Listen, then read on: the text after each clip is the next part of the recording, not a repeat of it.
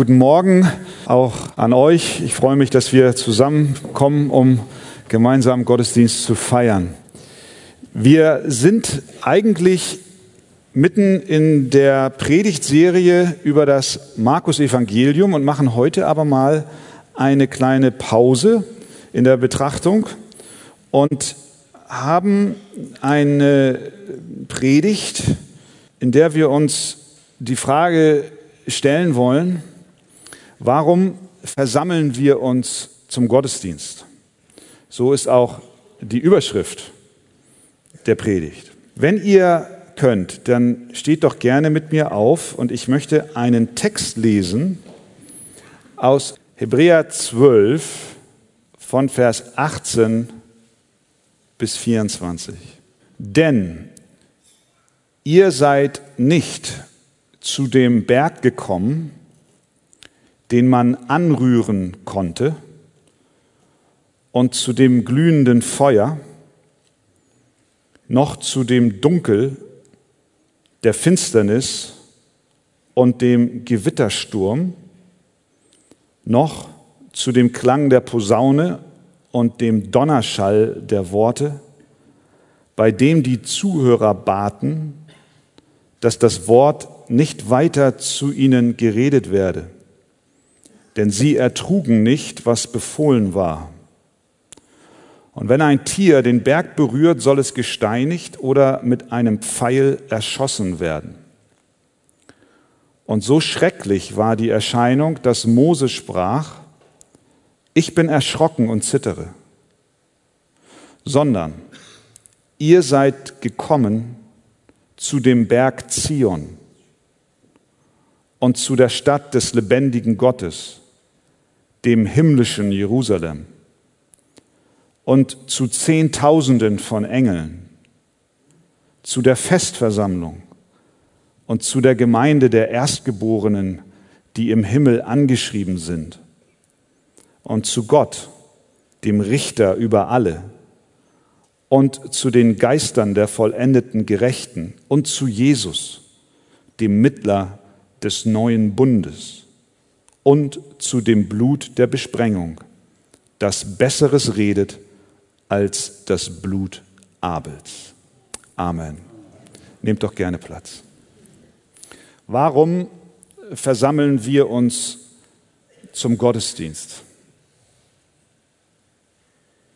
Überall auf der Welt versammeln sich Menschen zu verschiedensten Anlässen. Freunde treffen sich, um Gemeinschaft zu haben. Familien versammeln sich um den Tisch, um eine gute Mahlzeit einzunehmen. Sportler und Fans versammeln sich in Stadien, um ein Spiel zu erleben. Menschen mit ähnlichem Krankheitsbild oder Lebenskrisen treffen sich, um einander zu ermutigen und zu helfen. Klimaaktivisten versammeln sich, um zu demonstrieren. Auch Christen versammeln sich, so wie wir heute Morgen es auch tun. Aber warum? Warum tun wir das? Was ist der Grund, dass du Sonntag für Sonntag hierher kommst? Ich möchte versuchen, einige Antworten auf diese Frage zu geben aus der Heiligen Schrift heraus. Und ich bin mir darüber im Klaren, dass das nicht eine vollkommene Antwort ist auf diese gewaltige Frage, weil es viele Gründe gibt. Das Erste, worauf ich Bezug nehmen möchte, ist, wir versammeln uns, weil es Gottes Plan ist, sein Volk zu sammeln. Das war schon von Beginn an so. Wir, wir wissen aus der Schöpfungsgeschichte, dass Adam und Eva in Gemeinschaft mit Gott und miteinander lebten. Es war so, dass Gott sagte, als erst Adam geschaffen war, diesen berühmten Satz, es ist nicht gut, dass der Mensch allein sei. Gott hat Menschen geschaffen, um untereinander, aber vor allem mit ihm Gemeinschaft zu haben. Aber diese Gemeinschaft wurde durch die Sünde Adams zerstört. Und die Folge dieser Sünde war, dass Gott den Menschen aus seiner Gegenwart vertrieben hat. Die Gemeinschaft, das Sammeln wurde gestört. Und so heißt es in 1. Mose 3, er vertrieb den Menschen und ließ östlich vom Garten Eden die Cherubin lagern und die Flamme des blitzenden Schwertes, um den Weg zum Baum des Lebens zu bewachen. Kein Eintritt mehr, keine Gemeinschaft unmittelbar mit Gott mehr. Und dass die Sünde nicht nur im Paradies zur Zerstreuung von Adam und Eva weg von Gott und seiner Gemeinschaft führte, sondern im Folge dessen auch andere Gemeinschaften zerstört wurden durch die Sünde, wird deutlich im Turmbau zu Babel.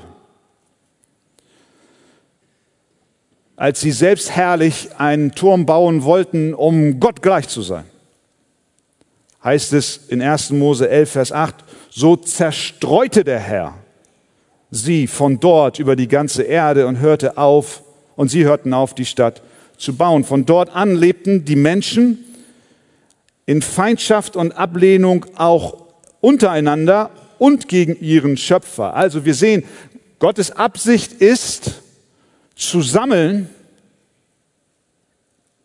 aber die Sünde bewirkt genau das Gegenteil. Sie zerstreut.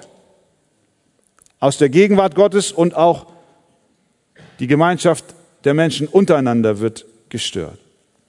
Aber Gottes Plan ist es, wiederherzustellen. Seine Absicht ist, das, was durch die Sünde in diese Welt hineingekommen ist, seine Absicht ist, die gefallene Menschheit mit sich selbst zu versöhnen und untereinander zu versöhnen. Und dies tut er, indem er daran arbeitet, sich ein Volk zu sammeln. Warum sind wir am Sonntagmorgen hier? Gottes Absicht ist es zu sammeln. Wiederherzustellen, was ursprünglich gut und richtig war und immer noch gut und richtig ist, aber durch die Sünde zerstört wurde. Durch die Bibel hindurch sehen wir, wie Gott jetzt dabei ist, diesen Plan der Sammlung einer Gemeinschaft herzustellen, sich entfaltet. Anfang dieser Absicht, Gottes Plan zu sammeln, sehen wir bei Abraham. Gott sagt zu ihm, denn ich habe dich zum Vater, und da haben wir zum ersten Mal dieses Wort, vieler Völker gemacht, einer Gemeinschaft. Gott redet plötzlich zu Abraham von, von einer Gemeinschaft hör mal, ich, ich will dich zum Vater vieler Völker machen. Diese Verheißung begann sich zu erfüllen, als Gott Israel von der Sklaverei erlöste und sie sich um ihn am Berg Sinai versammelten. Das war die konstituierende Sitzung, die Versammlung, in der Gott einen Bund mit Israel schloss das erste Mal sichtbar, diese Absicht Gottes, das, was durch die Sünde zerstört wurde, die Zerstreuung wieder herzustellen.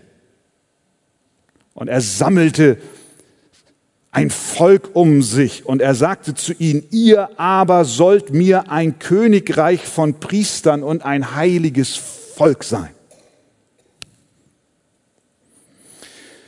Aber diese Versammlung am Berg Sinai konnte nicht dauerhaft vor Gott tagen.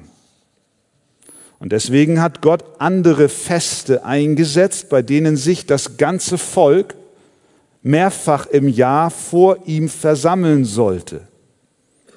Später dann auch in den Tempelzusammenkünften und den Vorschriften. Also Gott hat eine Absicht, er möchte uns sammeln. Warum kommen wir am Sonntagmorgen zusammen? Weil Gottes Absicht ist zu sammeln. Und so wie Israel gesegnet wurde durch das Sammeln am Berg Sinai und durch die Übergabe der Gebote und durch die Ausrufung dieses, äh, die, die, dieser, dieses Volkes und dieser Nation und somit Segen über sie kam, sehen wir aber auch zugleich, dass Gott straft, indem er zerstreut. Das ist, eine, das ist eine Spannung, die begleitet das ganze Alte Testament hindurch. Ja, Gottes Absicht ist zu sammeln. Und dann sehen wir aber, wie Menschen in Sünde fallen. Und was ist die Folge der Sünde? Zerstreuung.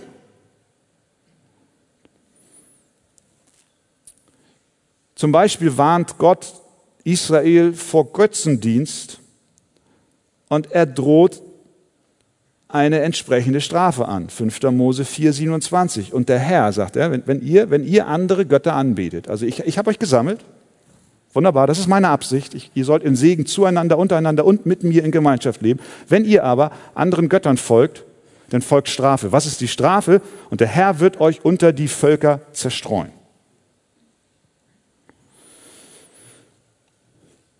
Jeremia, der Prophet, sagt folgendes: Darum spricht der Herr der Herrscher, der Gott Israels: Siehe, ich will sie, dieses Volk, mit Wermut speisen und sie mit Giftwasser tränken, und ich will sie unter die Heidenvölker zerstreuen, die weder sie noch ihre Väter gekannt haben, und will das Schwert hinter ihnen herschicken, bis ich sie aufgerieben habe. Andere Bibelstellen zeigen uns, dass die Strafe für sündiges Verhalten von Gott über Israel Zerstreuung ist. Aber trotzdem ist Gott von seinem großen Plan der Sammlung eines Volkes nicht abgewichen. Dieser Plan besteht immer noch. Und so hat Gott auch durch die Heilsgeschichte hindurch, auch wenn Israel dieser Gemeinschaft immer wieder durch das Übertreten der Gebote Gottes entflohen ist und Gott mit Zerstreuung reagiert hat, er hat dennoch nicht aufgehört, sein Volk zu rufen und zu verheißen.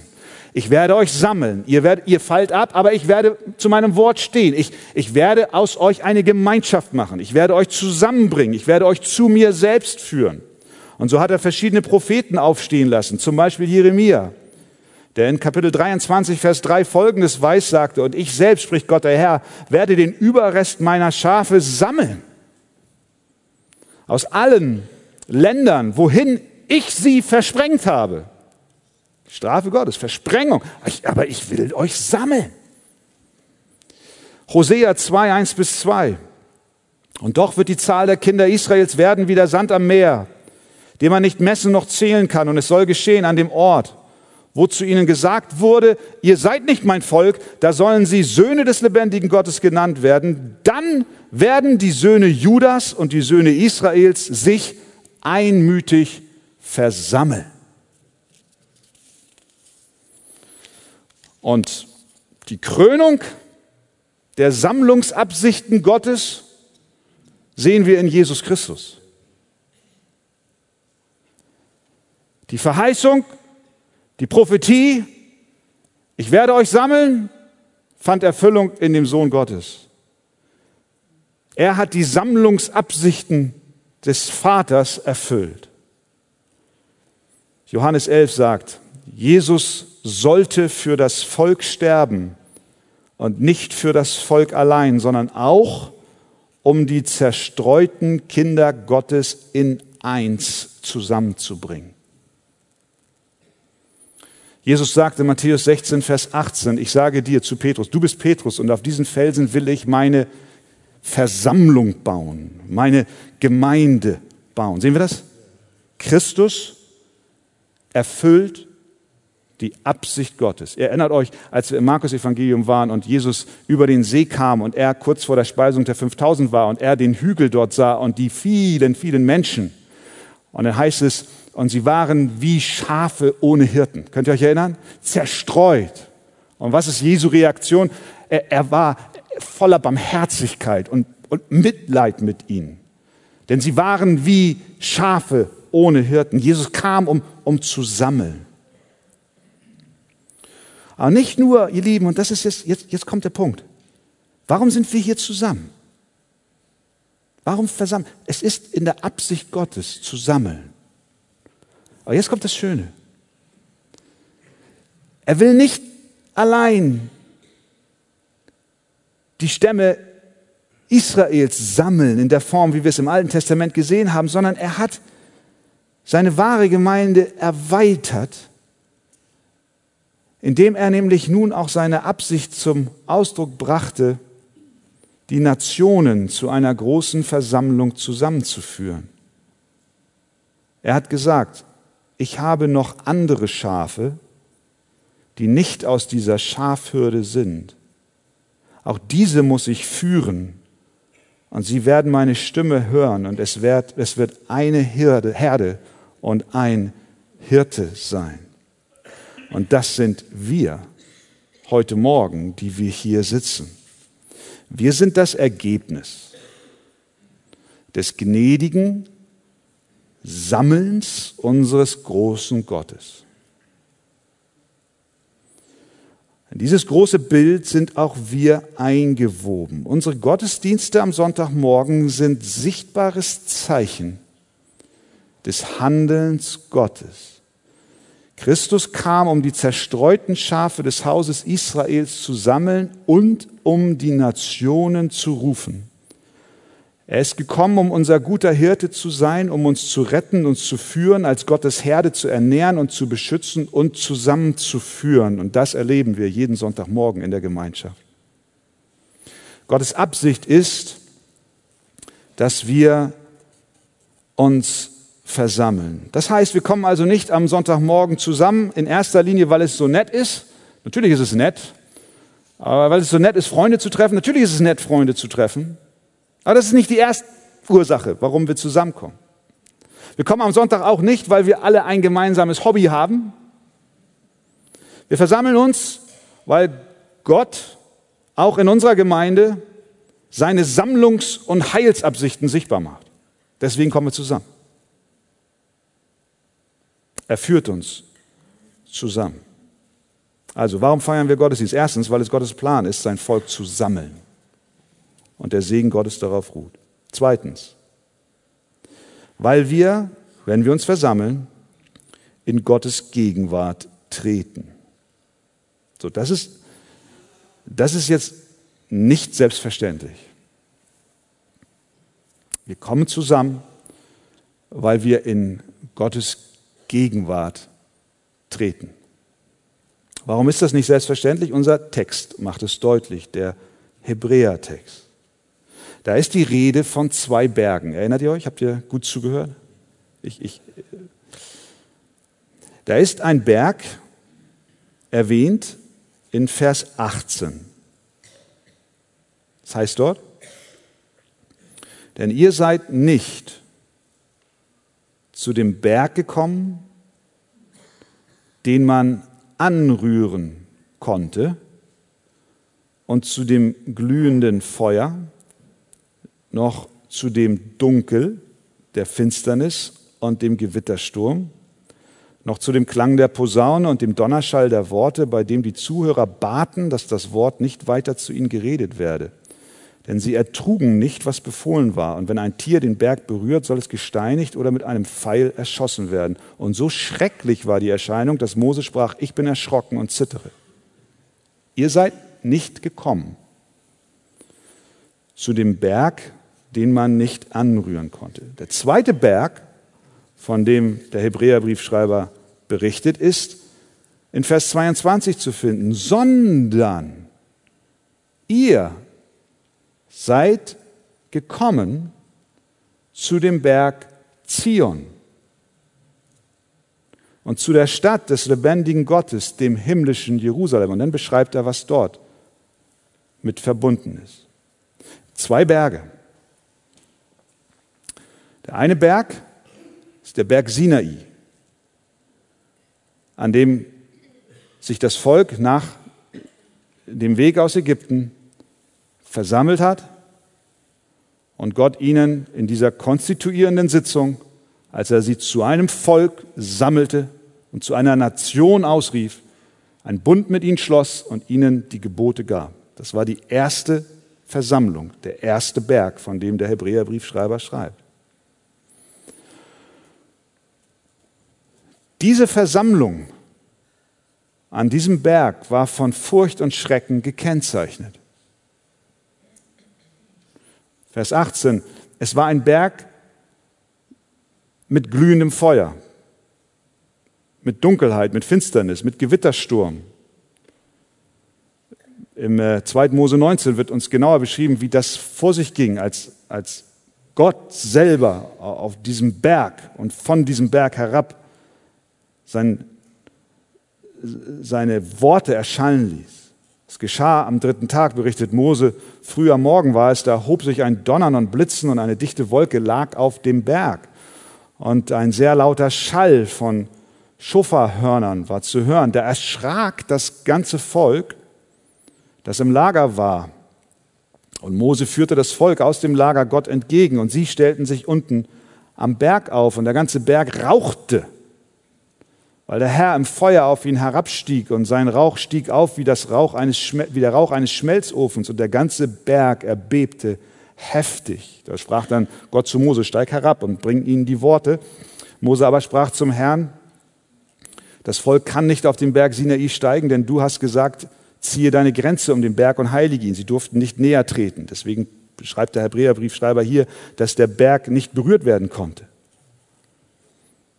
Was war die Reaktion des Volkes, als Gott dort sich Mose offenbarte und dem Volk offenbarte? Das lesen wir in Kapitel 20. Das ganze Volk nahm das Donnern und die Flammen wahr und der Schall der Schofferhörner und den rauchenden Berg. Als nun das Volk dies wahrnahm, zitterte es und stand ferne und sprach zu Mose, rede du mit uns. Die hatten Angst vor der Gegenwart Gottes. Sie waren zu Tode erschrocken, so dass Mose, dass sie zu Mose sagten, weißt du was, Mose, wir können nicht mit Gott reden. Geh du für uns und sei ein Mittler zwischen uns und Gott. Die Heiligkeit Gottes war so spürbar, dass die Menschen schauderten, Furcht erfüllt waren. Aber jetzt spricht der Hebräerbriefschreiber von einem zweiten Berg. Zion. Er sagt, ihr seid nicht zu dem ersten Berg gekommen. Ihr, ihr seid zu dem Berg Zion gekommen. Da ist kein Donner, da ist kein Blitz. Es ist derselbe heilige, unantastbare Gott, der sich niemals ändert, der immer und ewig derselbe ist, und doch ist es eine andere, großartige Szene, die wir hier sehen. Ihr seid gekommen zu dem Berg Zion, zu der Stadt des lebendigen Gottes, dem himmlischen Jerusalem und zu Zehntausenden von Engeln, zu der Festversammlung und zu der Gemeinde der Erstgeborenen. Was hier beschrieben wird, ist eine Versammlung in der Gegenwart Gottes. Wer nimmt an der Versammlung teil? Zehntausende von Engeln. Die Gemeinde der Erstgeborenen, das sind die Gläubigen in Christus. Wer nimmt noch teil? Gott, der Richter selbst. Es heißt, die im Himmel angeschrieben sind, und zu Gott seid ihr gekommen, dem Richter über alle. Und wer nimmt noch teil? Jesus, der Mittler des neuen Bundes. Und sie alle sind versammelt in einer Festversammlung. Ihr seid zu dieser Versammlung gekommen. Wenn wir am Sonntagmorgen zusammenkommen, ihr Lieben, ihr lieben Geschwister, deswegen, weil Gott einen Plan hat, er will sammeln. Und weil er uns einlädt, am Sonntagmorgen gemeinschaftlich an dieser Festversammlung, die jetzt schon im Himmel stattfindet, teilzunehmen und Gott zu loben und zu preisen. Es ist nicht eine Versammlung, die allein erst in der Zukunft stattfinden wird. Natürlich ist dort eine Zukunftsperspektive drin, wenn diese Versammlung einst vollendet und vollkommen sein wird, wenn Jesus Christus wiederkommt und die Menschen aus allen Völkern und Nationen kommen werden vor seinem Thron und anbeten werden in Ewigkeit. Aber hier ist auch ein Hier und Jetzt enthalten, denn er sagt, ihr seid zu dem Berg gekommen. Das heißt mit anderen Worten, es ist nicht nur eine zukünftige Versammlung, sondern eine bereits jetzt existierende. Und wir sind, wenn wir zusammenkommen, eingeladen, an dieser Festversammlung im Hier und Jetzt teilzunehmen, zusammen mit den Heiligen, zusammen mit den Engeln, die jetzt schon vor Gott anbeten. Warum kommen wir zusammen? Weil wir in Gottes Gegenwart treten, weil wir Teil sind einer Festversammlung, die über unsere vier Wände hier hinausgeht, die auch über all die anderen Versammlungen von Gottes Kindern auf der ganzen Welt zu diesem Zeitpunkt hinausgeht, nämlich die, die jetzt schon vor dem Herrn stehen. Wenn wir also als Gemeinde in der Anbetung zusammenkommen, und ich, ich, ich weiß nicht, ob du es nicht auch manchmal förmlich spürst, wie Gottes Gegenwart da ist, wie er, wie er spricht und wie wir antworten auf sein Wort durch Gebet, durch Gesang, durch das Hören seines Wortes, dann spüren wir, wir sind Teil einer großen Versammlung, einer geistlichen Realität, die über das hinausgeht, was wir mit unseren physischen Augen sehen können. Wir selbst kommen an diesen Ort und unsere Stimmen vereinigen sich mit denen, die jetzt bereits im Himmel anbeten. Viele sind aus dieser Gemeinde schon vorausgegangen. Wir haben gestern ein wunderbares Arche-Mitarbeiterfrühstück gehabt. Der kleine Saal voll möbliert mit Tischen und weiß nicht, 250, 300 Mitarbeiter in der Gemeinde. Und auf die Frage, wer, wer ist in einem Dienst schon lange Zeit, gingen dann so Hände hoch und dann waren da Menschen bei, die 30 Jahre, 40 Jahre schon einen Dienst in der Gemeinde am selben Ort tun. Und als ich das so abfragte, da habe ich so gedacht, schau mal, und diese Geschwister sind in Anführungszeichen noch übrig. Viele sind schon vorausgegangen. Und hier sitzen nicht wenige, deren Ehepartner, deren Eltern Teil dieser Gemeinde waren, aber jetzt vor dem Thron Gottes anbeten. Was für ein Gedanke, dass wir mit ihnen vereint sind. Wenn wir am Sonntagmorgen zusammenkommen, dann geht es nicht nur um uns hier im Hier und Jetzt, sondern wir werden Teil dieser, dieser Festversammlung. Ihr seid hinzugetreten, ihr seid gekommen Ihr seid gekommen. Nicht nur ihr werdet, ihr seid gekommen zu dem Berg Zion. Warum feiern wir Gottesdienst? Weil es Gottes Plan ist, sein Volk zu sammeln und weil wir in Gottes Gegenwart treten. Drittens, warum feiern wir Gottesdienst? Weil Gott es wert ist, angebetet zu werden. Unser Text sagt es. Ich, ich sehe hier zwei Komponenten die allein schon Grund genug sind, da könnten wir schon eine eigene Predigt drüber halten, aber wir wollen es jetzt abkürzen. Warum ist Gott wert, angebetet zu werden? Nun, alleine nur aus diesem Text sehe ich zwei Dinge, die hervorstechen.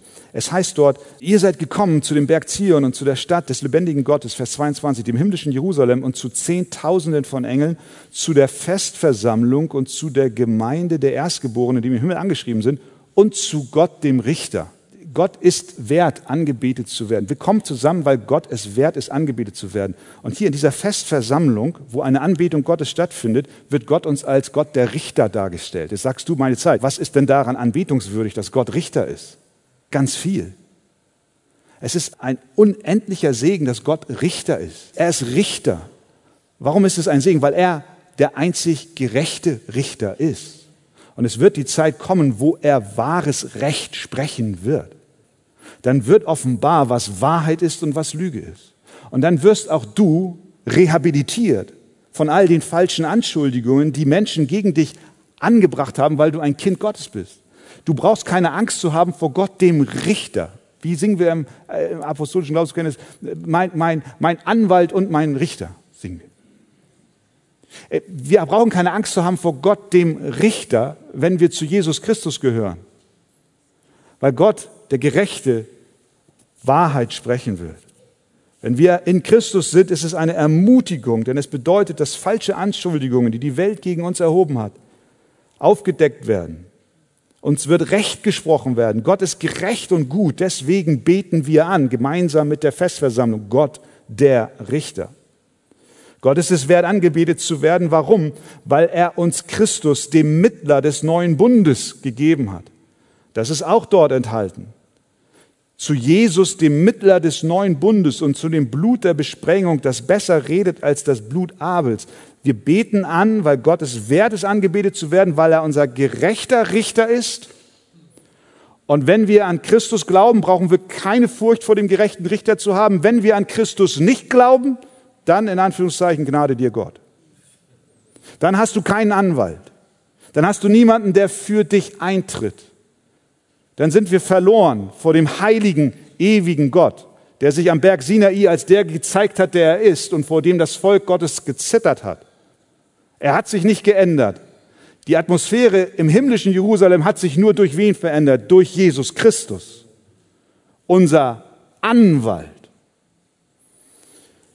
Gott ist es wert, angebetet zu werden, weil wir durch Jesus Christus Zugang zum Vater haben und in einer ganz anderen Atmosphäre ihm uns jetzt nähern können.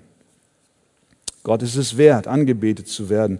Das sagt schon Psalm 147. Lob den Herrn, denn es ist gut, unserem Gott zu Lob singen. Es ist lieblich. Es gebührt ihm Lobgesang. Warum treffen wir uns zum Gottesdienst? Weil Gott wert ist, angebetet zu werden. Es ist angemessen, ihn anzubeten. Das heißt, wir beten nicht an, weil es eine Kirche erwartet oder ein Pastor oder ein Ältesterrat, sondern weil Gott selbst angemessen ist, gelobt zu werden und angebetet zu werden. Warum beten wir Gott noch gemeinsam an? Warum kommen wir in den Gottesdienst? Viertens, weil es Gott auf besondere Weise verherrlicht. Das ist, das ist auch wunderbar. Gott wird mehr verherrlicht, wenn wir gemeinsam zusammenkommen und gemeinsam ihn anbeten, als wenn wir es alle einzeln individuell tun würden. Das heißt nicht, dass Gott nicht geehrt wird, wenn wir in unserem stillen Kämmerlein unsere Andacht haben. Absolut. Das, ist, das, das soll nicht beiseite geschoben werden. Gott wird von jedem einzelnen Christen verherrlicht, weil, weil er schon an sich ein, ein lebendiges Zeugnis dafür ist, dass Gott etwas Neues in ihm geschaffen hat. Aber dennoch sehen wir mehr von Gottes Herrlichkeit und schmecken von ihm, wenn wir zusammen Gottesdienst feiern. Einmal, weil es Gottes Herz, Herzensanliegen ist, haben wir ja gesehen, aus dem Alten Testament schon. Er will sammeln, weil sein Lob gemehrt wird, je mehr Stimmen gemeinsam ihn anbeten. Aber auch weil, wenn Christen zusammenkommen, deutlich wird, welche Kraft das Evangelium hat. Nämlich, dass Menschen unterschiedlichster Art plötzlich eines Sinnes werden. Wo gibt es denn das auf der Welt nochmal? Welche Gemeinschaft hat diese Eigenschaft? Die Einheit von Menschen, unterschiedlicher Herkunft, unterschiedlicher Charaktere, unterschiedlicher Temperamente zu erreichen, ist viel schwerer, als wenn Einzelne sich vor Gott und seinen Thron bewegen. Verstehen wir? Sie alle zu bündeln ist doch, allein dass das gelingt durch Gottes Gnade und seinen Geist, ist schon Herrlichkeit an sich. Was ist das Besondere an der gemeinschaftlichen Anbetung. Es ist ähnlich wie in der Musik. Eine Geige ist schön, ein Orchester ist schöner. Im Sport.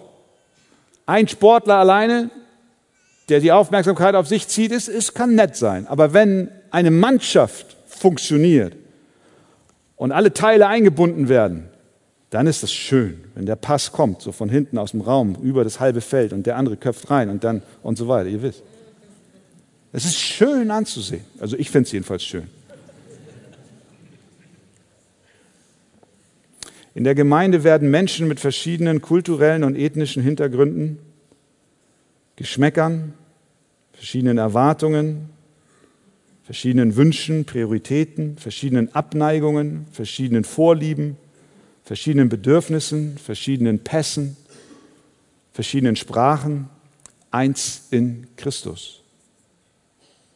Und wenn die unterschiedlichsten Menschen eines Herzens und eines Sinnes werden, gemeinsam ihre Stimme erheben und wie ein Mann, wie es in Nehemiah heißt, wie ein Mann vor Gott treten, vereint durch Jesus Christus, den wahren Gott anbeten, dann entsteht große Herrlichkeit. Warum beten wir am Sonntagmorgen gemeinsam an? Weil es Gott auf eine besondere Weise verherrlicht. Fünftens, weil die Bibel bestimmte Bilder benutzt um die Gemeinde zu beschreiben. Nun, da gibt es viele Bilder. Ich möchte mich auf eins beschränken. Ein weiterer Grund, warum es angemessen ist, sich als Gemeinde regelmäßig zu versammeln, ist die Art und Weise, wie das Neue Testament bildhaft die Gemeinde beschreibt. 1. Korinther 12, Vers 13. Denn wir sind ja alle durch einen Geist in einen Leib hineingetauft worden. Die Betonung liegt auf dem Bild des Leibes. Wir sind, wie Römer 12 sagt, Glieder am Leib. Und Christus, wie Kolosser 1,18 sagt, ist das Haupt des Leibes. Wenn wir uns am Sonntagmorgen versammeln, dann kommt der Leib Christi, abgebildet durch diese Ortsgemeinde, zusammen. Und weil wir Glieder am Leib sind und Christus unser Haupt ist, beten wir gemeinsam Jesus an, wie Paulus in Kolosser 1,18 sagt. Und er, Jesus, ist das Haupt des Leibes der Gemeinde. Er der der Anfang ist, der Erstgeborene aus den Toten, damit er in allem der Erste sei. Wir kommen zusammen, weil wir ein Leib sind und weil wir ein Haupt haben. Das Natürlichste für einen Leib ist, dass die Glieder beisammen sind und nicht in der Zerstreuung leben. Und dass wir zusammen sind, wird am besten deutlich am Sonntagmorgen. Denn es gibt keine andere Versammlung in unserem Kontext, in dem diese gemeinschaftliche Zusammengehörigkeit wie die Glieder am Leib abgebildet wird. Das heißt,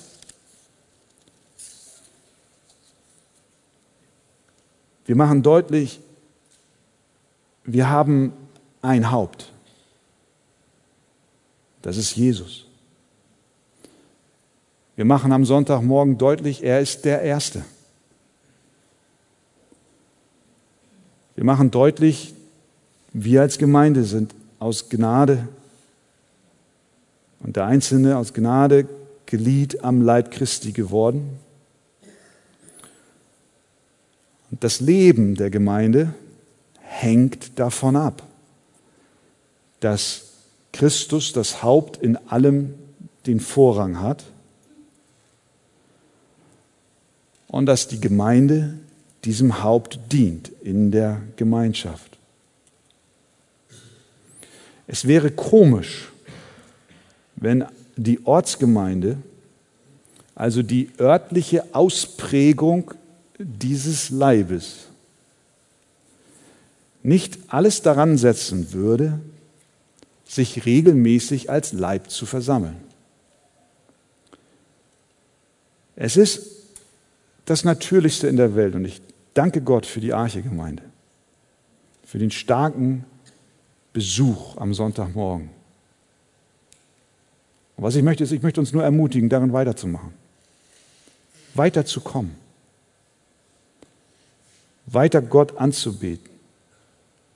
Es ist das Natürlichste in der Welt, dass wir hierher kommen. Denn am Sonntagmorgen wird für dich ganz persönlich sichtbar, Herr, du hast aus Gnade mich zu einem Glied an deinem Leib gemacht. Halleluja. Du bist hier, weil Gott dich zugefügt hat.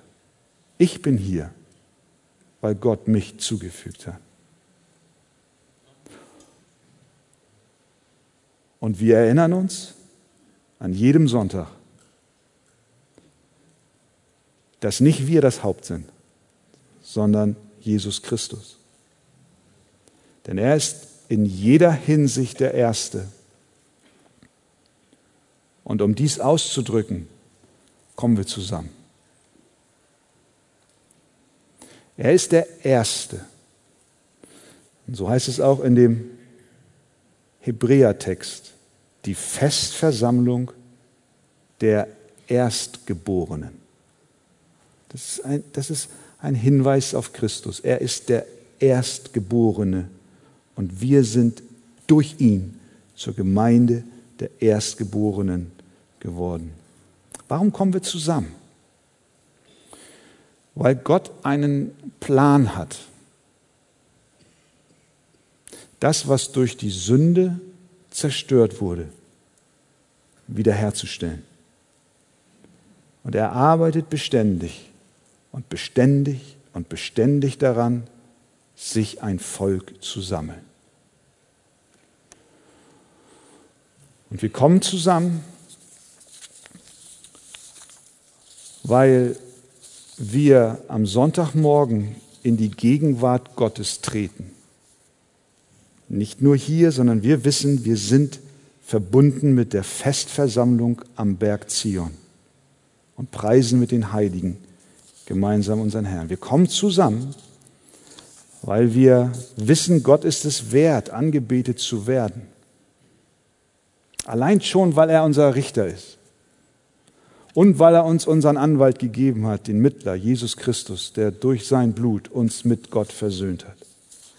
Wir kommen zusammen, weil es Gott auf besondere Weise verherrlicht, weil wir Menschen sind aus unterschiedlichsten Hintergründen, unterschiedlichsten Nationalitäten aber doch eins in Jesus. Und wir kommen zusammen, weil wir darstellen, dass wir ein Leib sind. Nun, zum Schluss stellt sich vielleicht noch die Frage, ja, wie ist denn das? Wie häufig sollte man denn einen Gottesdienst veranstalten? Wir machen es einmal in der Woche, wie du weißt, wo wir alle zusammenkommen. Und so hat es die frühe Kirche offenbar auch gemacht.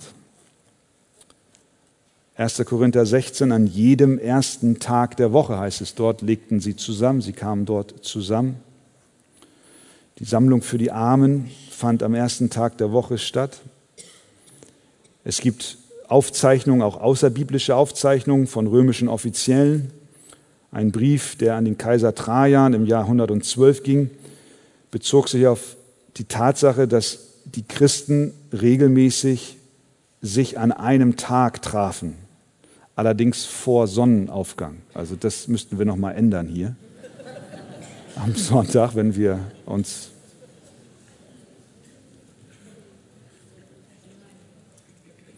Ein Dokument aus dem zweiten Jahrhundert ermahnt Christen, sich an dem Tag des Herrn zu versammeln. Also wir können aus der Kirchengeschichte und auch aus gewissen Texten ableiten, einmal in der Woche ist, glaube ich, eine gute, gute Sache.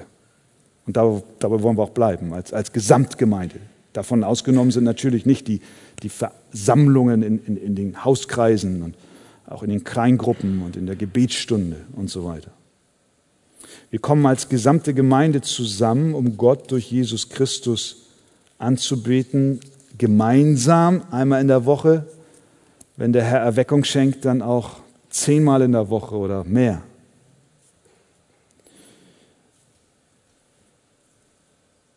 Aus dem Gesagten, ihr Lieben, und ich habe es schon angedeutet, ich bin von Herzen dankbar für unsere Gemeinde, für den starken Gottesdienstbesuch. Ich möchte uns heute Morgen Mut machen, dass wir weiter dem Sonntagmorgen Gottesdienst Priorität einräumen. Dass wir uns ganz persönlich, wenn wir uns auf dem Weg machen, hier zum Gottesdienst, uns innerlich vorbereiten. Dies ist die Stunde, wo wir gemeinsam in den Thronsaal Gottes kommen. Ich möchte uns ermutigen, dass wir bewusst in die Gegenwart Gottes durch Jesus Christus treten, an der Festversammlung der Heiligen teilnehmen. Deswegen haben wir als Gemeinde in der Regel keine gemeindlichen Parallelveranstaltungen am Sonntagmorgen, sondern wir versammeln uns als Leib hier gemeinsam. Und gemeinsam erkennen wir immer wieder neu das Gnadengeschenk, dass wir zu der Versammlung Gottes gehören dürfen und dass wir schon sichtbares Zeichen von der Wiederherstellungskraft Gottes sind. John Piper hat Folgendes gesagt, Pastor John Piper. Ich möchte appellieren, dass jede Gemeinde, unabhängig davon, zu welchen Veranstaltungen sie sonst noch zusammenkommt, es sich zur Priorität macht, mindestens einmal in der Woche zum Gottesdienst zusammenzukommen und dass dieser Gottesdienst, egal wie groß oder klein, zutiefst auf Gottes Herrlichkeit ausgerichtet ist. Und Pastor Mark Dever sagt, das gefällt mir auch, der Sonntagmorgen Gottesdienst ist die Hauptspeisezeit. Und du willst doch gut genährt sein dem kann ich mich nur anschließen. Gott helfe uns ganz neu den Wert unserer Zusammenkunft am Sonntagmorgen zu erkennen, zu genießen und auch mit Freuden zu erleben. Amen.